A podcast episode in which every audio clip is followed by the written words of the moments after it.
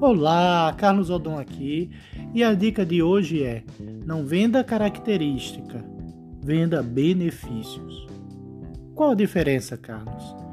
Lembre-se que característica é o que o produto é e benefício é o que o produto faz pelo seu cliente.